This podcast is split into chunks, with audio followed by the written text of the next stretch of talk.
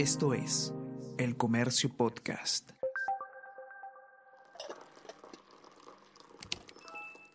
Hola, hola, ¿cómo están? Buenos días, espero que hayan amanecido bien. Está con ustedes Ariana Lira y hoy tenemos... Tenemos que hablar con Ariana Lira.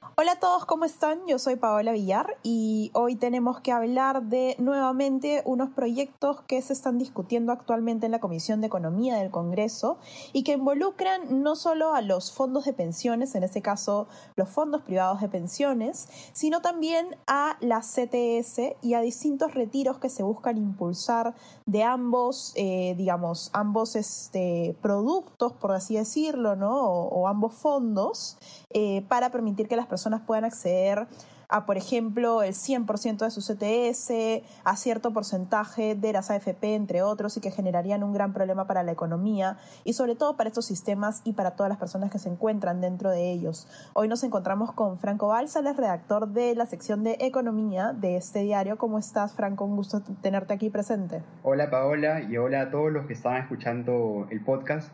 Muchas gracias por, por la invitación de participar hoy día. Franco, me gustaría preguntarte primero, bueno, que nos cuentes, yo entiendo que esta, esta comisión se realizó ayer y que hubo invitados tanto de la SBS como del BCR que argumentaron distintos temas, de hecho en contra de distintos estos proyectos y además alertaron con varias cifras importantes, ¿no? El, lo perjudicial que podrían ser.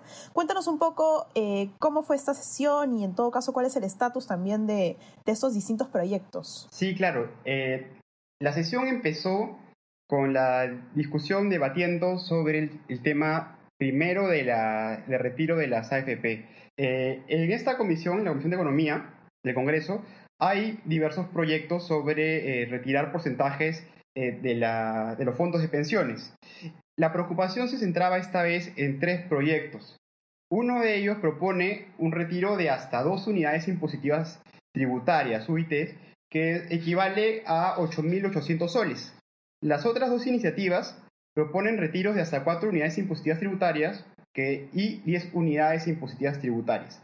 La preocupación de la SBS es que el retiro de, estos montos, ya sea el monto más pequeño, dos unidades impositivas tributarias, o el retiro de las 10 unidades impositivas tributarias, podría generar, en total hablamos en montos, desde 22 mil millones de soles hasta 69 mil millones de soles, eso de retiros.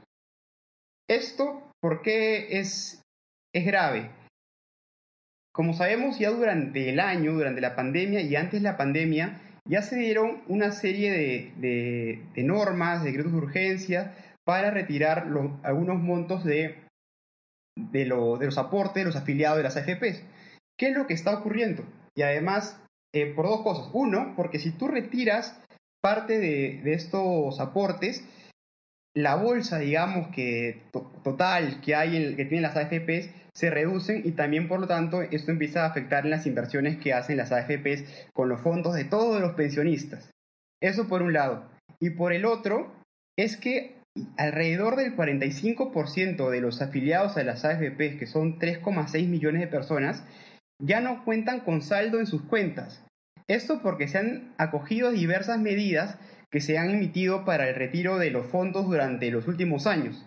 Entonces tenemos casi a la mitad ya de los afiliados a las AFP que no tienen saldo en sus cuentas y que probablemente cuando se jubilen no van a tener una sola pensión, no tener pensión, o, una pensión mínima que no les, no les va a alcanzar para nada.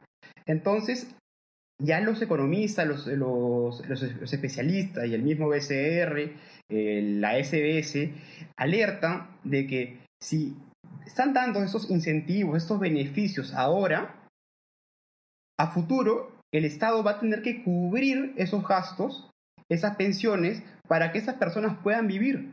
La idea de la AFP y de todos los sistemas de pensiones es que tú puedas aportar para luego tener un dinero con el cual vivir el día que te jubiles. Digamos, esas son las, las dos grandes preocupaciones que tienen las entidades, eh, tanto SBS, las, la, el BCR y también los especialistas con los que conversamos para esta nota. Claro, de hecho creo que uno de tus especialistas comenta que con al menos el retiro, más o menos me parece que en el BCR estimaron que un 45% de personas ya habían retirado de sus fondos de pensiones, ¿no? Con lo cual esta persona te comentaba que de repente cuatro de cada cinco, eh, digamos, aportantes a las AFP podrían quedarse sin, sin pensión, ¿no? Así es. Y, y muchos dirán, porque también, por ejemplo, Jorge Carrillo Acosta me lo, me lo comentaba, lo, lo comentaba, digamos, en en la conversación que tuvimos, no lo, no lo logré poner en la nota en el, papel, pero me dice que lo que está ocurriendo es que muchas personas, digamos, el, el, Congreso, digamos, toma estas medidas, la gente dice, ah, qué bueno, tengo mi plata, y hay también como es, hay cierto disgusto de parte de los pobladores, sí, sacamos la, la plata, no importa, pero de verdad, estas medidas que todos están de acuerdo con que tiene que haber una reforma para que puedan las personas recibir mejores pensiones, no están pensando cuál va a ser el futuro. Y lo que decía Rick Castellanos, que tú mencionabas, cuatro de cada cinco peruanos probablemente no tendrán una pensión cuando se jubile. Y eso lo va a tener que asumir los mismos ciudadanos con sus impuestos. O sea, digamos, las personas que hoy tienen 20, 30 años y los que vienen, a los que tienen hoy 50 y se van a jubilar de acá de, a unos años, todos los que están, digamos, en edad de trabajar, con sus impuestos van a tener que solventar a esas personas para pagarles una pensión, ya que ellos sus, eh, sus, ahorros, sus fondos previsionales, se los gastaron porque lo retiraron en, esta, en estos beneficios que se han estado dando.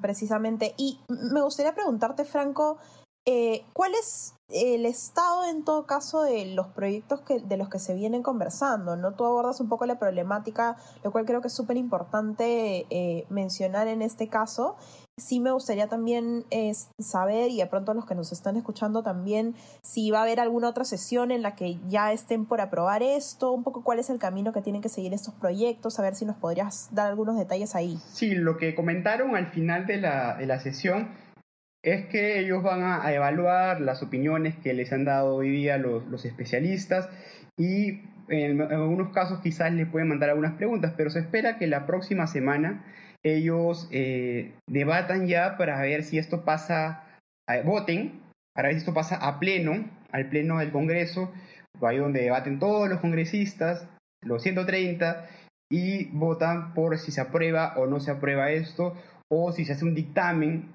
escogiendo alguna de las alternativas o haciendo una combinación de estas para que sea aprobado en el Congreso y de ahí ya luego se publique, el, Ejecutivo lo, revise y posteriormente se decida si se eh, aplica ya como una ley a los ciudadanos. Entendería que, bueno, dado el criterio del Congreso con los proyectos anteriores, existe efectivamente el riesgo de que se apruebe.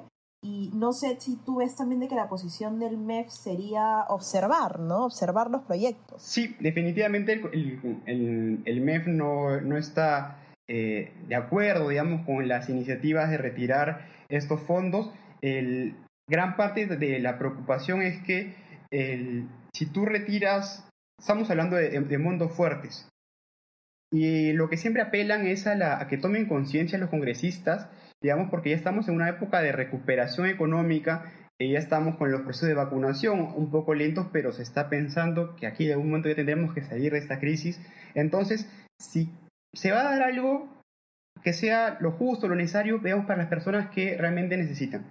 Eso por, por un lado. El Congreso, lo más, el Ejecutivo probablemente lo, observe, y, pero ya hemos visto en otras ocasiones que el Congreso aprueba muchas normas por insistencia.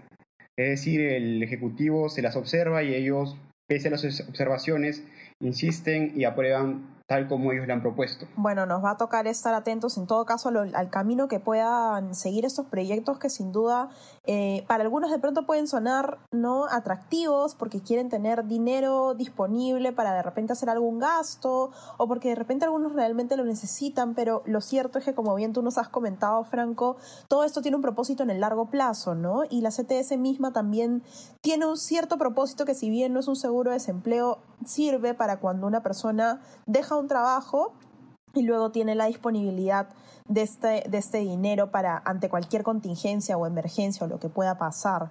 Te agradezco mucho, Franco, por, por acompañarnos hoy día y por, y por contarnos, digamos, todos estos detalles eh, de lo que nos, nos has comentado y seguramente vamos a ver más noticias como estas. Muchas gracias, Paola.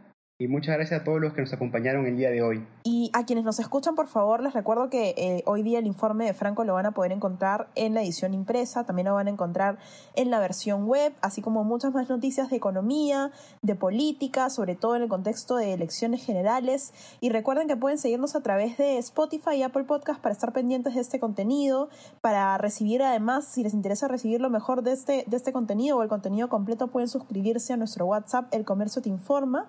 Y recuerden Recuerden que faltan cinco días para el debate electoral que organiza el comercio con los cinco primeros candidatos a la presidencia en intención de voto, que son George Forsyth, Daniel Urresti, Keiko Fujimori, Verónica Mendoza y Johnny Lescano. El debate va a ser este 9 de marzo de forma virtual a las 6 de la tarde. Te agradezco mucho, Franco, nuevamente y ojalá podamos encontrarnos pronto. Muchas gracias. Hasta luego. Chao. Chao. Esto fue Tenemos que hablar